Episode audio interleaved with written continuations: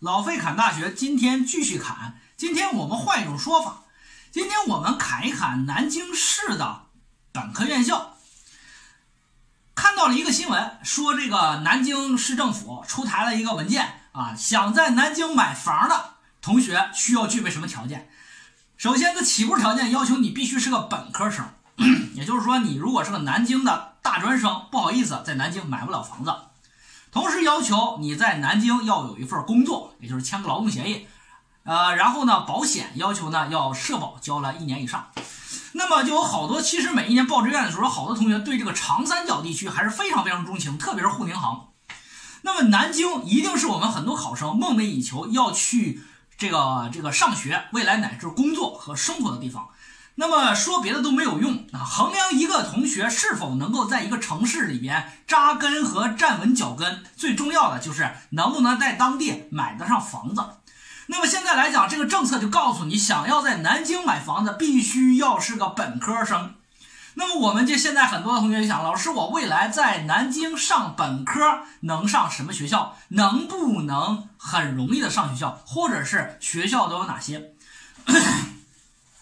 那么今天呢，贺老师就帮你盘点一下。其实南京市啊，这个地方呢叫中山风雨起苍黄，百万雄师过大江。中山风雨说的就是南京。作为六朝古都，这个南京市承载了多少人、多少人、多少代人的梦想。在现在的这个中国这个经济崛起的一个环节当中，南京已经成为中国除超一线城市之外的绝对的一线城市。是我们同学梦寐以求的城市，一个好的城市给我们同学所带来的一定是他的视野平台和他未来事业发展的空间。那么，在这个学，在这个城市当中能上什么样的大学，对我们同学来说就是一个非常重要的参考了。呃，南京市整体上一共有五十二个高等院校，这里面包括大十八个大专啊，包括十八所大专，剩下的是三十四所本科院校。在这三十四所当中呢，有九所民办本科，然后有二十五所公办本科。那么这个学校都有哪些呢？听费老师给你盘点一下。首先，在这个二十五所公办本科当中，有两所985大学，分别是我们说中国大学之母的南京大学及从南京大学分裂出来的工科强校东南大学。两校是南京市最顶尖级的985，基本上在中国排名，南京大学排名第十第十左右，这个东南大学能排名第二十左右，这就是这样的一个两个最顶尖级的院校。这两个院校我们就不多说了，因为很多的同学想进这个学校的同学记住了：第一，争取强基计划；第二呢，争取提前批；第三，争取一本。也就是说，你想进这个学校，高分同学有三次机会，这我们就不再多说了。接下来的就是二幺工程了。目前来讲，除九八五之外的，记住，除九八五之外的二幺工程，南京市一共有多少所呢？一共有六所，分别是代表工科强校的一个南京理工大学，代表航空航天特色的南京航空航天大学，代表中国农业院校最顶尖级的南京农业大学。为啥最顶尖级？因为其实南京农业大学在多个榜单上来说，在中国农业院校基本基本排名中国农业大学的。之后基本上是中国最顶尖级的农林类院校。接下来就是代表中国水利特色最出名的河海大学。河海大学的水利大家知道和清华大学齐名的院校，在中国的水利行业，在中国的葛洲坝集团、三峡集团，在任何地方，河海大学同学可以说是睥睨八方，横扫六合，是吧？横着走的人物从来不爬着走。这就是河海大学。接下来再有一个，就是我们被称为中国制药制药这个大学的南药北药的南药中国药科大学，也在南京。在中国这个制药行业领域，这个是中国独巨无霸的这样的一个学校。接下来就是我们二零一七年评选的双一流院校了。双一流院校，这就是我们。呃，新增的四所分别是代表中国原邮电部直属的老第二名，就是中南京邮电大学；代表这个原来的林业部直属的第三名，南京林业大学。这个学校也曾经和南京大学是同一个院校。代表这个我们说这个气象行业的黄埔军校，南京信息工程大学。这个是我们中国气象行业的黄埔军校。代表这个中医药。的南京中医药大学这次二零一七年也正式入选双一流。接下来就是十三所省属公办院校，这十三所省属公办院校，也就是说基本上没有层次之分了，就是说好的层次在双一流以上基本结束了。接下来的学校，基本上十三所学校呢，可以说是呃行业特色特别鲜明。由我们化工行业和建筑行业集成的一个学校，叫做南京工业大学。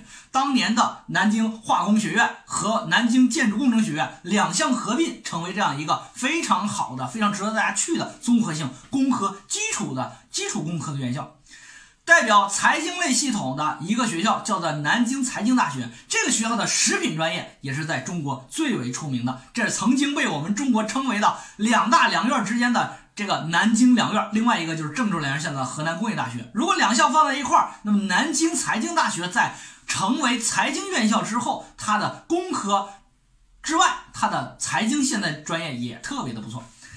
代表南京审代表审计署审计局直属的南京审计大学，它的审计学专业在很多的省份，它的收分就已经超过了什么呢？就已经超过了九八五，已经达到一本线上一百二才能上到南审的审计。也就是说，上这个学校审计，你别以为那么容易。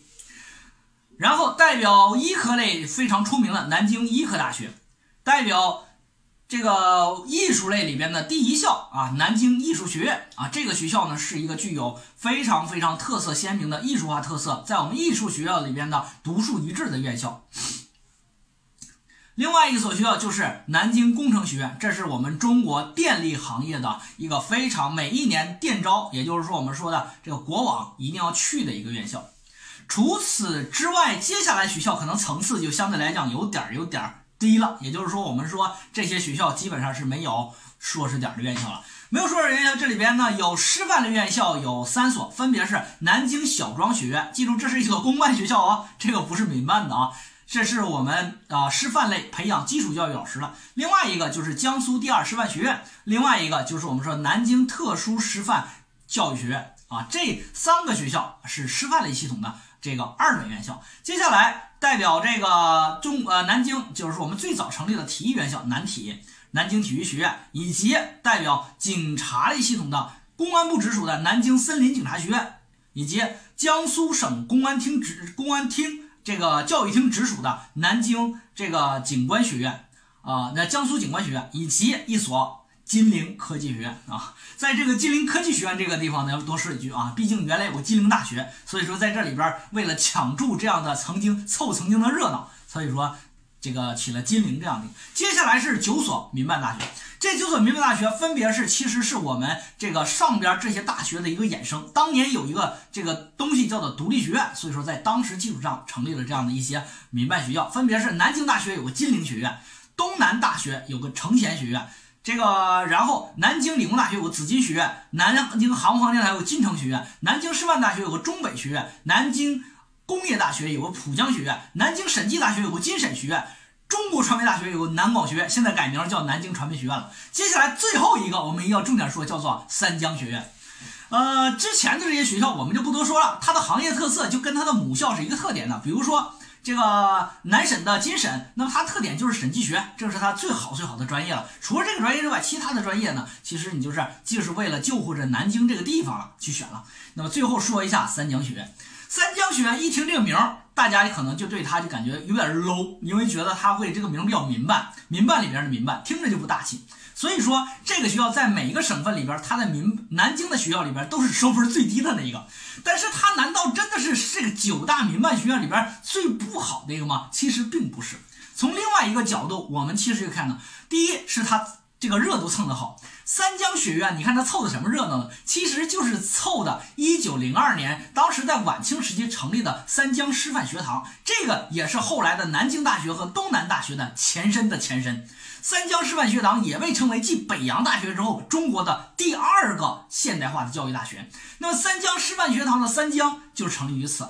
正是因为三江学院当年在成立之初是由谁呢？是由我们说的这个啊南京大学退役的一些教授，东南大学退役的教授，两伙加在一块儿说我们成立一个这个独立学院吧。那我们成立这个民办学校叫啥名呢？就干脆我们溯追根溯源，我们两个学校东南和南京，其实我们最早都叫三江师范学堂，我们就叫三江学院嘛。所以说三江学院由此诞生。